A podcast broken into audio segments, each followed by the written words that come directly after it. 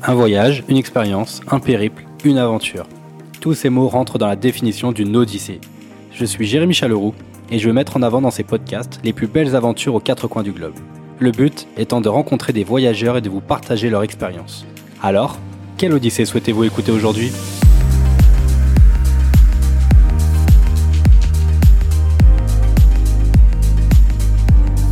Bonjour à tous, me revoici pour un nouvel épisode de Quelle Odyssée aujourd'hui? Je suis accompagné d'Anaïs et Olivier pour une immersion 100% française. Adeptes du slow travel, nous partons à bord de leur van Odyssée pour mettre en avant un petit bout de notre patrimoine. Je vous souhaite une bonne écoute et un bon voyage.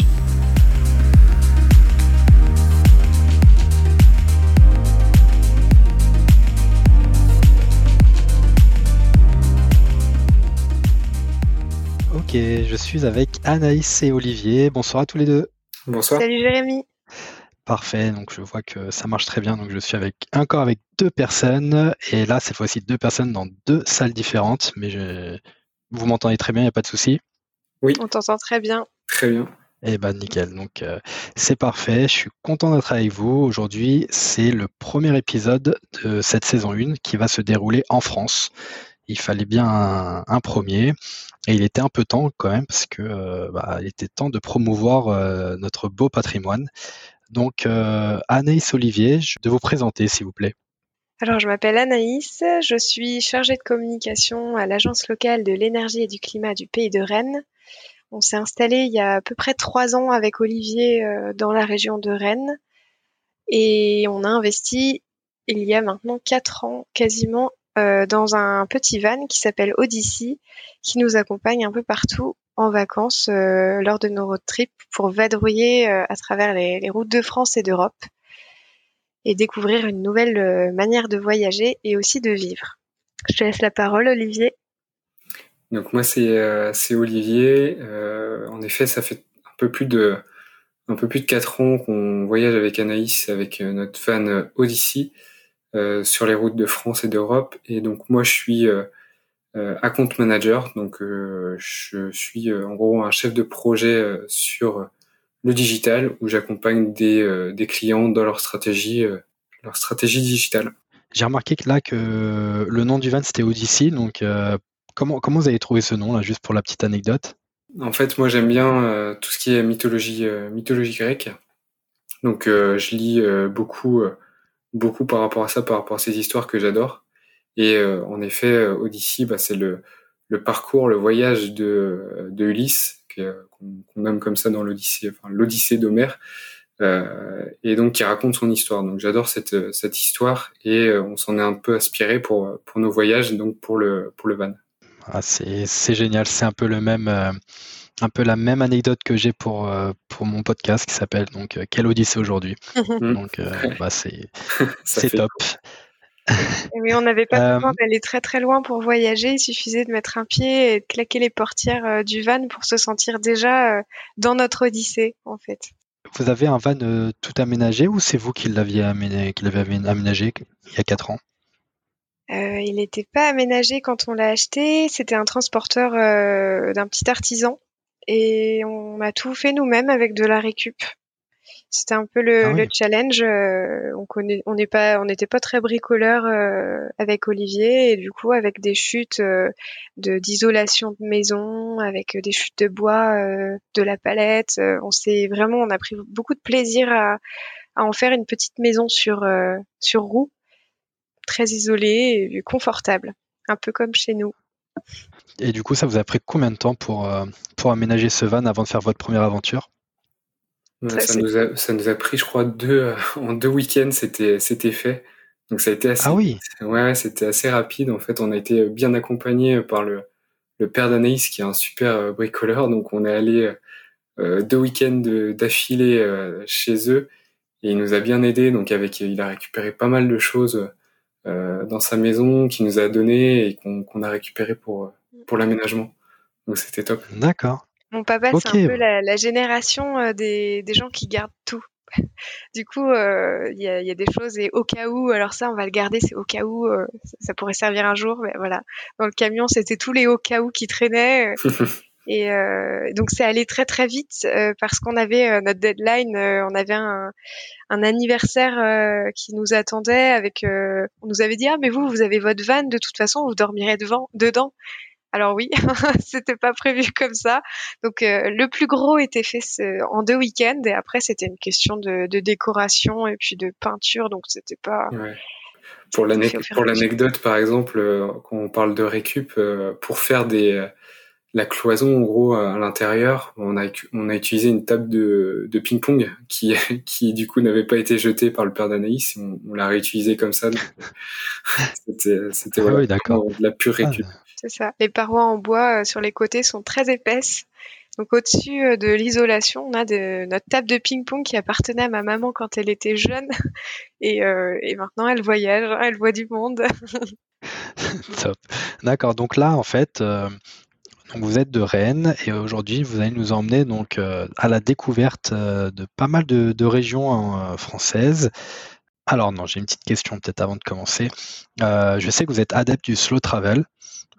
juste, est-ce qu'il est possible de faire une petite définition Comment comment vous percevez le slow travel? Alors notre perception du slow travel, c'est pas simplement par euh, notre manière de, de, voyager lentement dans le sens où on va essayer de prendre euh, les, les petites routes, euh, éviter les autoroutes pour ralentir et profiter du, du, du, voyage en tant que tel. Ça va être aussi de minimiser notre impact en consommation d'eau, de gaz. Euh, on a, quand on voyage comme ça en van, on a vraiment une visibilité sur notre vraie consommation. Les poubelles qui prennent de la place dans un camion, c'est c'est voilà, ça nous met un peu la, tête dans dans nos déchets et ça nous ça nous donne envie en fait d'agir. Et donc le slow travel c'est ça c'est essayer de minimiser euh, notre impact carbone et essayer de, de profiter des, des, choses les plus simples en fait de, que la vie peut nous proposer sur la sur la route ah, très bonne définition, je suis tout à fait d'accord. Et, euh, ça vous est venu comment C'est quand, depuis que vous avez ce van, vous vous êtes dit, euh, il faut, enfin, on profite mieux en faisant du slow travel? Ah ouais, je pense que ça a été vraiment la claque. Euh, nos premiers road trips en van, à la base, c'était un camion pour voyager et, et peut-être à frais minimes.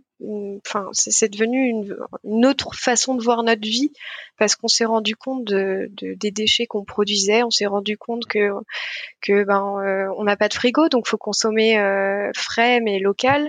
Euh, on, on s'est rendu compte de plein de choses qu'on a essayé de mettre en place chez nous à la maison. Et ça ça a été vraiment le, le déclic quoi le, le voyage en van vous parlez beaucoup des, déchets, mais je pense que c'est pareil pour la partie eau. Comment vous faites du coup pour, euh, euh, pour recharger? Quelle, quelle, est la quantité que vous avez vous dans votre van et comment vous faites voilà, pour euh, tout ce qui est bah, douche par exemple? Alors on a une réserve d'eau à boire, de l'eau de l'eau potable. on a 25 litres si je me trompe pas. c'est ça, j'ai un de 25 litres. Donc cette eau-là, on la touche pas pour euh, pour se laver. Enfin, vraiment un minimum quand on a le choix, on essaye de la garder que pour euh, pour pour euh, la consommer en, en, eau potable. Surtout quand on voyage en été, il bah, faut avoir de l'eau pour s'hydrater. Et on a notre douche solaire de 8 litres qu'on blinde à, à 10 litres, donc on a moins de pression. Mais et celle-ci, on c'est pas nécessairement de l'eau potable. Et justement, pour l'utilisation de cette eau-là, ben, nous, on va se doucher en pleine nature. On va, on va essayer. Donc, ça s'est pas fait du jour au lendemain, mais ça nous a boosté à le faire. On s'est tourné vers des produits qu'on qu'on qu'on crée nous-mêmes avec des produits naturels et, sans huile essentielle. Pour, euh, ça va être vraiment des produits ultra naturels et qui ont un impact très très très minime sur l'environnement si ce n'est zéro. Ok, ah, c'est génial ça. Bah écoutez, je vous propose qu'on démarre. Euh, en plus, il y a pas mal de, magnifiques coins à, découvrir. Donc, euh, quelle, est la, quelle est la première étape de, votre trip là, que, que vous avez à nous proposer? On va vous emmener dans le Jura pour la première étape. Ah. Euh, imaginez-vous qu'on est chez nous, on sort de la maison, on a mis les, les sacs et tout dans la voiture et on claque les portières. Et voilà, notre trip commence et là, ça sera les vacances. Et on n'a pas eu besoin de, de 8 heures d'avion pour se sentir trop bien. On a deux secondes, on saute dans la voiture et là, ça sent déjà, ça sent le van et, et toutes les vacances qui vont suivre derrière. Ensuite, euh, cette longue route euh, qui nous emmène au Jura, qu'on fera en plusieurs fois, on va, on va passer les étapes parce que souvent on, se souvient pas forcément des spots qu'on va avoir fait euh, pour couper la route en deux. Ça peut être un, parking de cimetière, un, parking sur euh, dans le centre d'un petit village pittoresque euh, qu'on aura peut-être vu uniquement de nuit et on va on va repartir en vadrouille le lendemain matin. Mais c'est ça aussi euh, les vacances, c'est de pouvoir prendre son temps et du coup de de s'arrêter quand on a envie, quand on peut et, et voilà. Donc nous arrivons dans le Jura un mardi soir et il fait presque nuit. On a un super coucher de soleil qui nous accueille. On a un peu speedé sur la dernière demi-heure pour essayer d'attraper ce coucher de soleil qui nous attendait. Et on arrive dans le village de Baume-les-Messieurs. Olivier a adoré justement euh, ce petit paysage avec son cirque.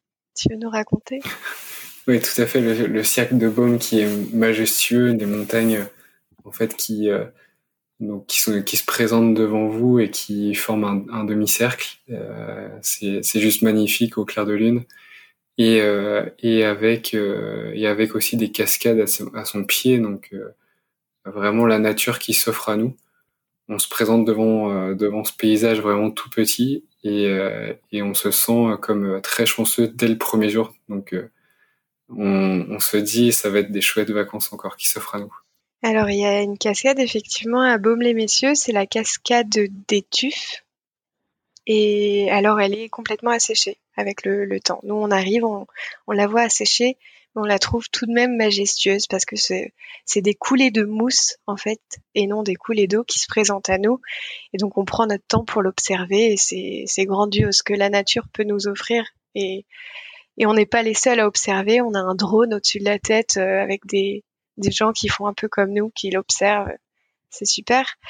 Le soleil va pas tarder à se coucher, alors on a un peu des, un peu faim, on a un peu des gargouilles dans le ventre.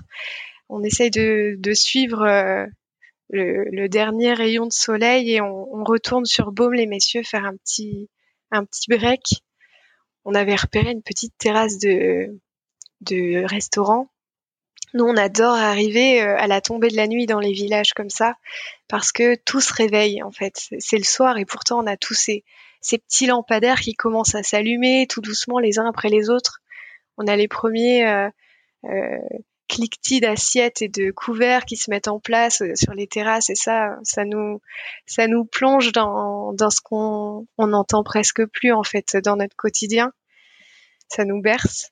Pas de chance, il n'y aura pas de place pour nous en terrasse. Alors, euh, on va continuer notre route et, euh, et on va se diriger vers un belvédère, belvédère du lac de Chalin, et il fait complètement nuit, donc on sait qu'on va découvrir, euh, ce sera notre cadeau du matin, on découvrira notre vue au réveil au clair de lune. J'osais même pas t'interrompre parce que j'avais l'impression d'avoir une petite histoire et, j'étais transporté, donc c'était génial, merci beaucoup. Euh, c'était vraiment top. J'avais quand même une petite question. Euh, et je voulais savoir un peu le, road trip, enfin le, Jura par exemple, combien de temps vous êtes resté à peu près? Pas longtemps. Euh, pour découvrir cette région. On est resté à peu près trois jours, trois jours dans le Jura, donc euh, c'est vraiment une petite étape, mais très dense.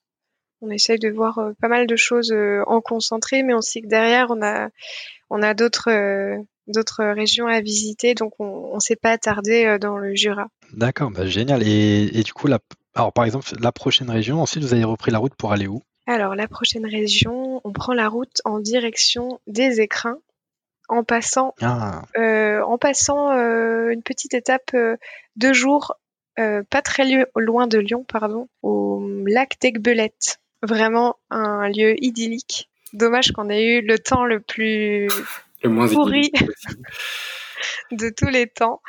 J'aurais jamais imaginé qu'il puisse pleuvoir autant en une seule journée. Donc euh, c'est dommage, mais alors on a un lac euh, qui est euh, grandiose, il est turquoise. Alors malgré la pluie qui tombe, on a un lac turquoise avec justement ces, nuages de pluie qui restent stockés en haut des montagnes. Ça lui donne un aspect carrément fantastique. Et, et enfin, on adore, on adore ces paysages-là. Hein. Quand il fait pas très beau, en général, il y a des nuages cachés au-dessus des montagnes, et ça, on adore. Euh, avant de quitter le Jura aussi, il y a des, une super rando à faire à les Rousses. Oui, sur le mont des Rousses. Sur le mont des Rousses, tu vas en parler Ouais, on a fait une super balade, une super randonnée à cet endroit-là une randonnée qui au premier abord euh, est très euh, très hard on va dire parce que les montées sont, sont costauds donc il faut bien s'accrocher mais mais le la randonnée en vaut vraiment la chandelle parce que quand on arrive en haut c'est une vue splendide qui s'offre à nous encore une fois avec là on a le on voit le lac Léman au loin on voit le mont le Mont Blanc on voit la Suisse, on arrive à identifier du coup différentes villes de Suisse. On voit le fameux geyser euh, de Suisse euh, sur le lac euh, et on voit la partie française et la partie suisse juste au pied du Mont Blanc. Donc c'était vraiment une randonnée incroyable. On a eu un temps un temps merveilleux en plus, donc que du bonheur. C'était ça se méritait vraiment ce paysage. Et c'est assez déconcertant parce qu'on sait que pendant une heure, une heure et demie, on va marcher et on voit bien le chemin qui est au plein soleil et, et c'est pas, enfin c'est très très escarpé et ça donne pas envie quoi. Mais une fois qu'on arrive là-haut, on est sur la crête et là, c'est magnifique, euh, c'est carrément mérité et là, on, c'est le bonheur. C'était le bonheur et puis on a on a pu profiter de notre petit euh, notre petit déjeuner euh, avec notre notre sandwich dans le dans le sac et, et quand on est arrivé en haut, c'était c'était la double récompense, on va dire. Et vous avez mis combien de temps pour aller euh, pour aller jusqu'au au bout de cette randonnée pour avoir cette vue? Comme vous avez pu la décrire? On a dû mettre deux heures et demie, trois heures à peu près à, à, grimper.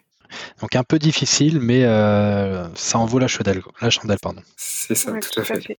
On peut, euh, on peut aborder notre arrivée dans les écrins si, si tu veux. Allez, c'est parti. Ah, les écrins, eh ben, ça porte bien son nom. On, quitte la ville de Grenoble qu'on avait qu'on n'avait jamais vue jusqu'à maintenant, et euh, donc on quitte la ville pour euh, les montagnes. Et euh, moi, je regardais pas forcément le paysage à ce moment-là, et j'ai un Olivier qui me dit ah mais regarde dehors, c'est grandiose.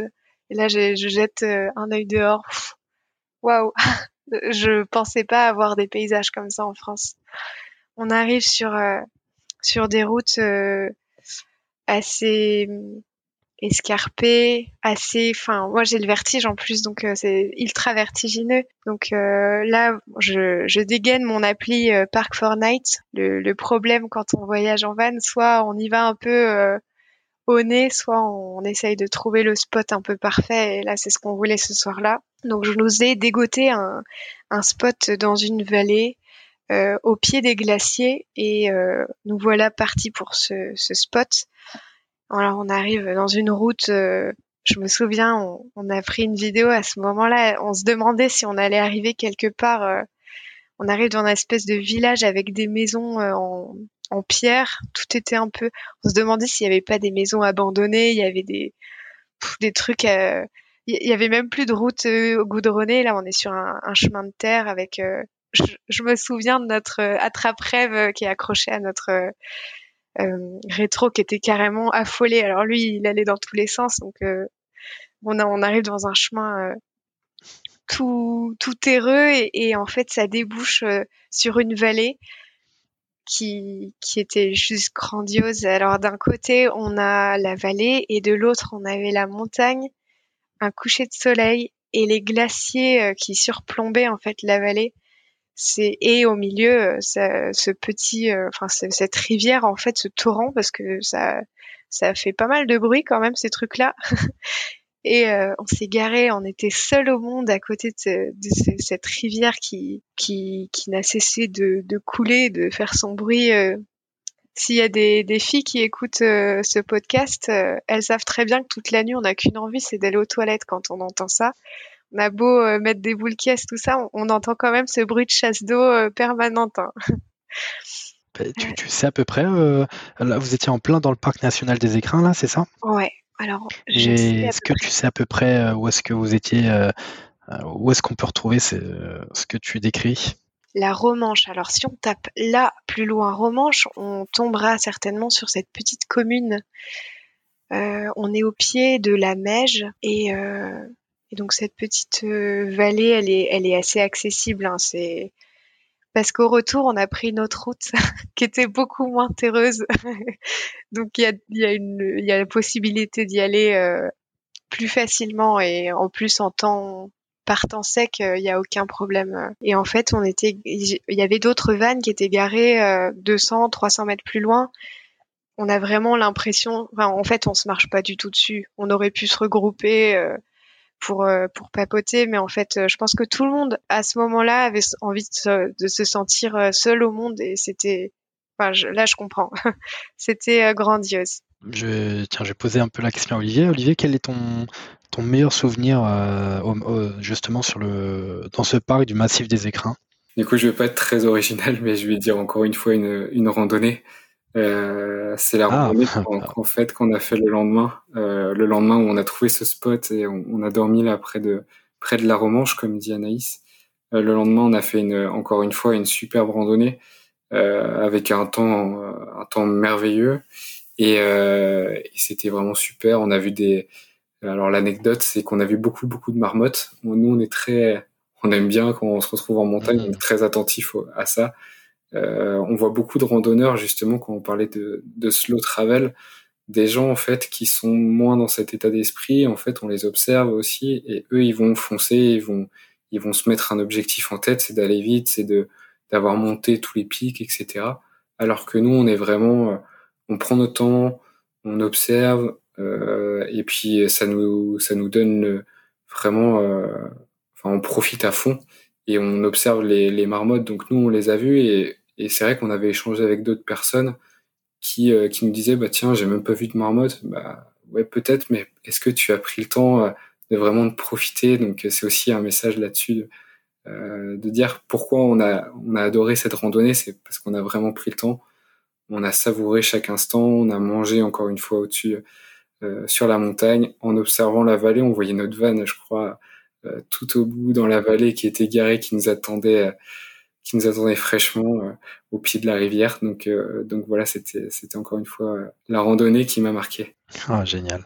J'adore ces descriptions un peu comme ça. Et comme tu disais, c'est vrai que certaines randonnées où quand on est un peu en altitude et qu'on cherche à, voir un peu la, faune et que bah, soit on prend pas le temps comme tu dis ou voilà le message clairement, c'est si tu veux profiter de la nature, euh, déjà essaye de t'intégrer dans la nature, prends le temps, euh, euh, profite du moment présent finalement. Exactement.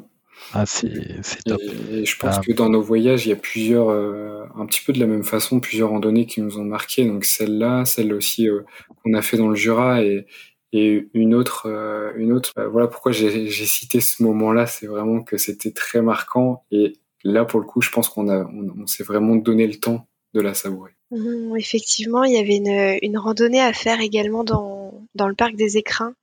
Euh, ça, ça se trouve au bout de la vallée des Fressinières. On dépose le, les voitures, le van euh, au pied de la montagne et là, ça grimpe. Et on sait qu'on a 45 minutes minimum de montée pour atteindre euh, un petit village. Et c'est le dernier village euh, habité encore euh, d'altitude, aussi haut. Et euh, tu sais à quelle altitude on est?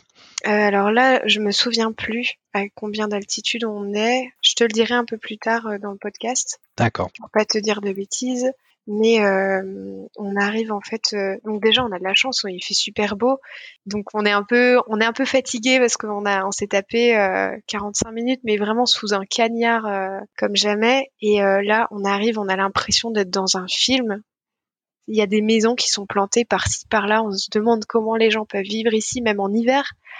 Et c'est euh, c'est trop magique. Il y a des il y a des chèvres, euh, il y a des animaux, il y a des marmottes. Euh, les villes, les, les maisons, elles sont elles sont plantées un peu, elles sont parsemées sur cette ce flanc de montagne. Elles ont la, la vue la plus belle du monde. Et puis il y a le il y a une petite boutique qui tient sa, sa terrasse de café. Donc forcément on, s'arrête pour déguster la tarte aux myrtilles qui est pas donné, hein. mais je pense que cette tarte aux myrtilles, on la, on la mérite et, et c'est, c'est trop bien de, de pouvoir profiter de ce petit moment-là qui est volé en haut de tout le monde. On est trop bien. On est content de découvrir ça. Il y a des, des petits potagers euh, au milieu de la montagne, des chemins d'herbe. c'est, c'est vraiment tiré d'un film fantastique, ce petit village. D'accord, bah, si tu retrouves le, nom du village, je suis, je suis preneur. C'est le village de Dormilouz, Dormilouz dans, le, dans les écrins, et qui est perché du coup à plus de, je regarde, Donc là, 1680 mètres. Les romans, donc ça s'appelle les romans, et on est à 1780 mètres d'altitude avec euh, possibilité, donc à partir de ce village-là, de partir alors soit vers euh, un col qui se trouve à 4 heures encore d'ascension, soit euh, direction le lac Paluel et le, lac Faravel, c'est ce que nous on a fait. Et là on a pour encore 2h, 2h40, 2h50 de, de marche. Mais une, une randonnée, alors un peu à l'ombre, parce qu'on y a on traverse des forêts de pins euh, sur ce flanc de montagne et puis parfois on est au, plein cagnard mais euh, un paysage euh, lunaire avec chaque chaque passant trouve une pierre et la met la superpose. Ça je, je voyais pas trop avant ça le pourquoi pourquoi on fait ça mais en fait c'est trop magique quand on passe à travers ces paysages là avec ces petites montagnes de pierres de pèlerins c'est c'est magique. Voilà on en a fait un aussi hein évidemment. C'est, vraiment top parce que euh, la façon dont vous racontez, euh, je, le hein, mais c'est, comme une histoire et je, suis, vraiment pris dedans et j'ose même pas vous interrompre. Donc, euh, sauf que je sais que vous avez encore plein d'expériences à raconter.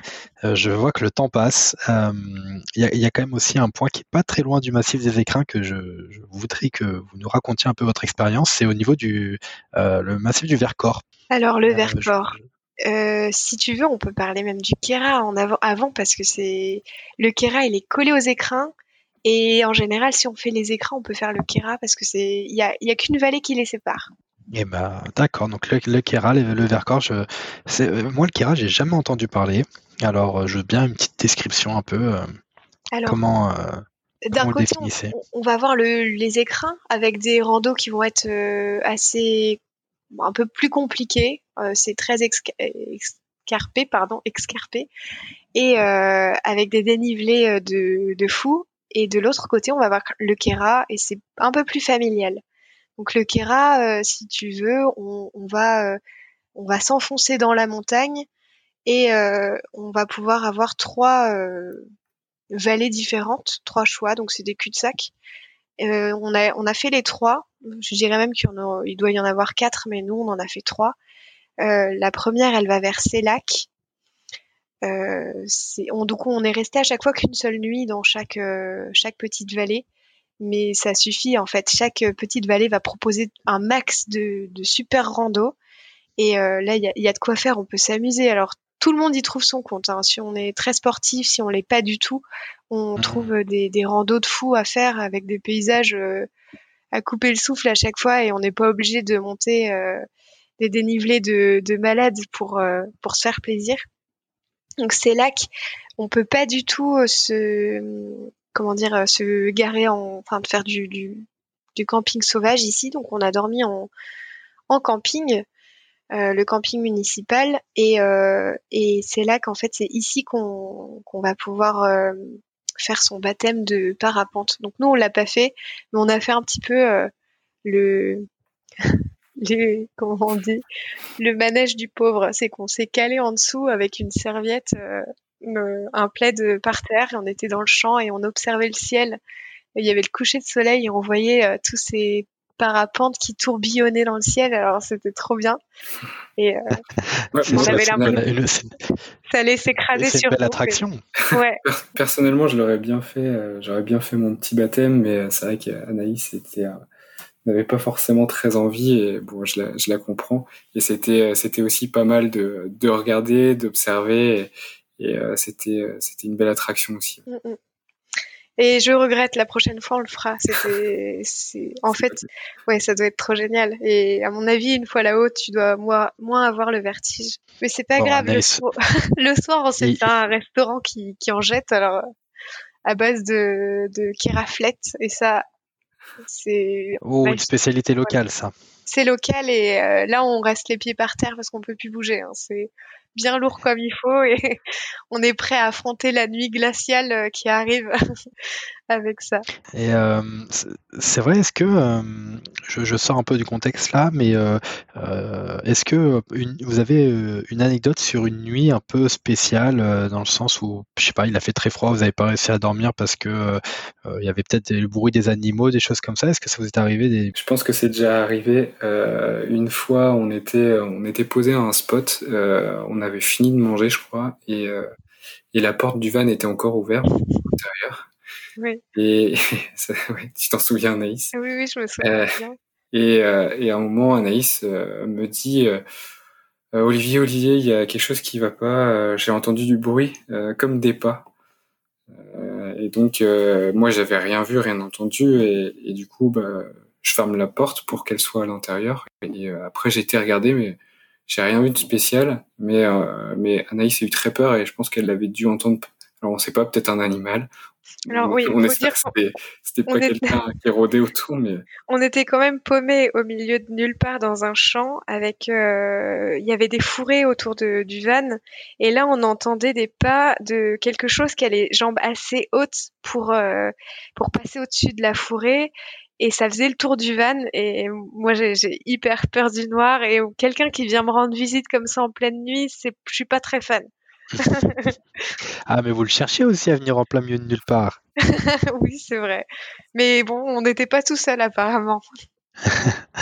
D'accord, non, bah, c'était une petite anecdote sympa en tout cas.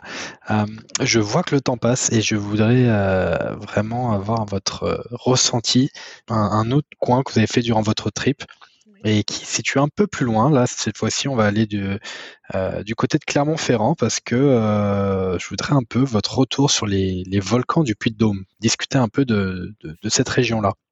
On a fait euh, par exemple les crêtes du Cantal, le Vercors, et ensuite on est arrivé en effet dans le Puy-de-Dôme. Donc le Puy-de-Dôme, c'est un autre paysage. C'est mmh. pas, c'est pas du tout les écrins. C'est pas aussi, c'est pas des pics qui sont vertigineux, mais c'est plutôt on va dire des les fameux volcans euh, du coup qui se dessinent au fur et à mesure qu'on approche du Puy de Dôme. Donc c'est ça reste quand même très impressionnant. Et, euh, et, des paysages un peu un peu vallonnés aussi de temps en temps.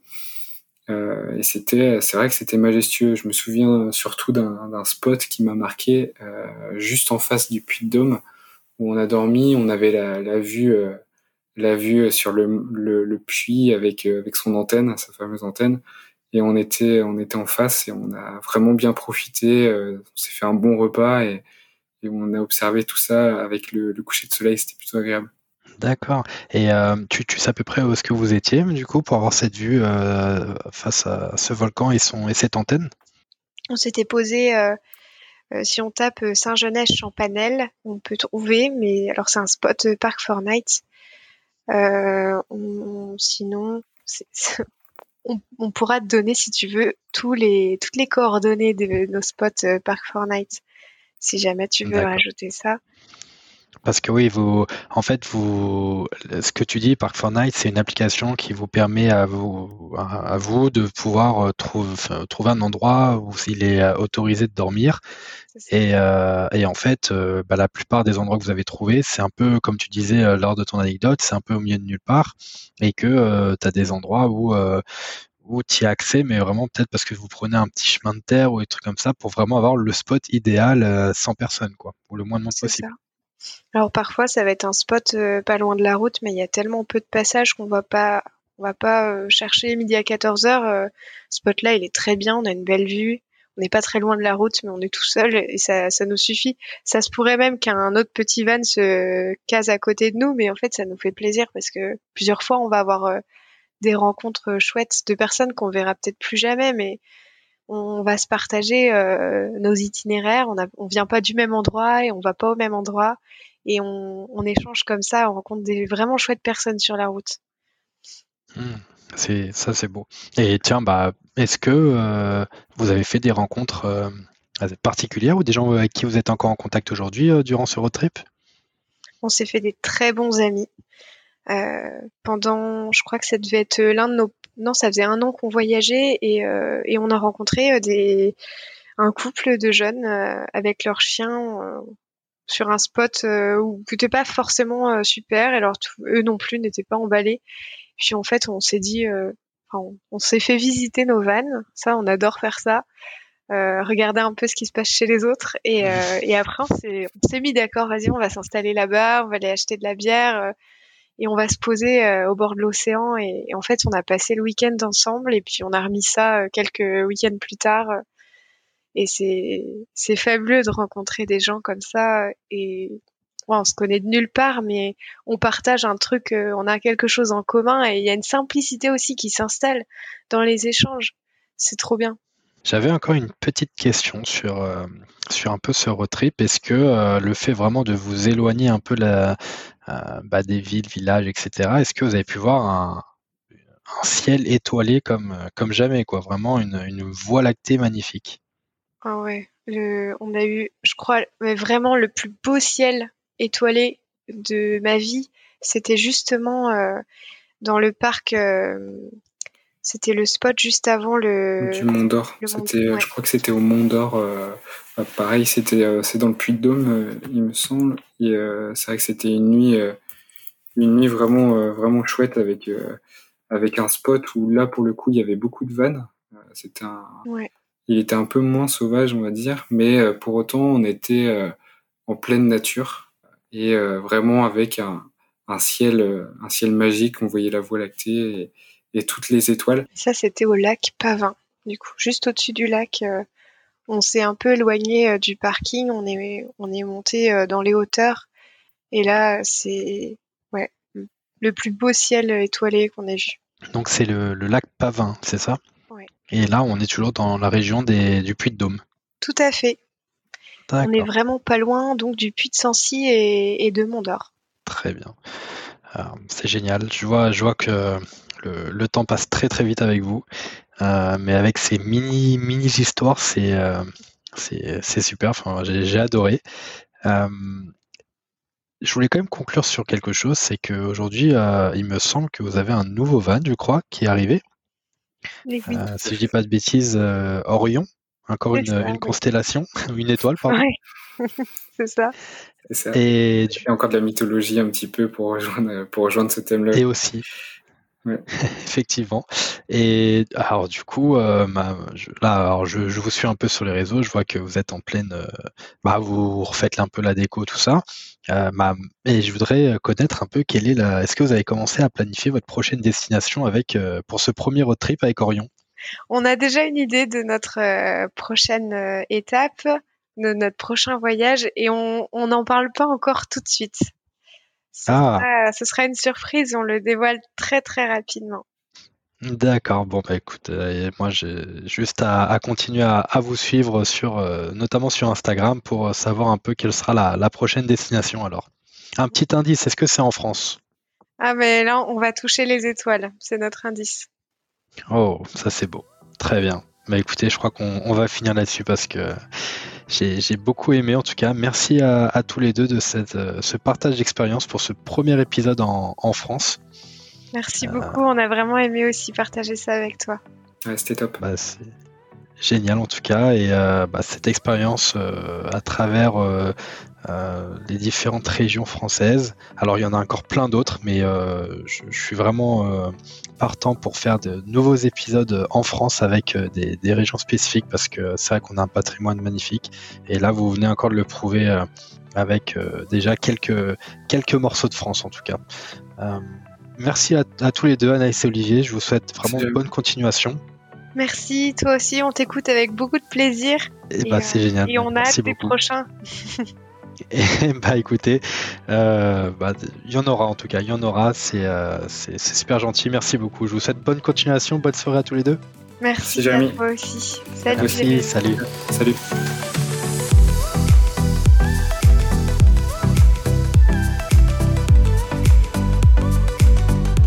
Vous avez écouté cet épisode de Quelle Odyssée aujourd'hui jusqu'au bout. Bravo et merci. J'espère qu'il vous a vraiment plu et si c'est le cas, je vous laisse le partager aux personnes autour de vous et les inscrire sur ce podcast.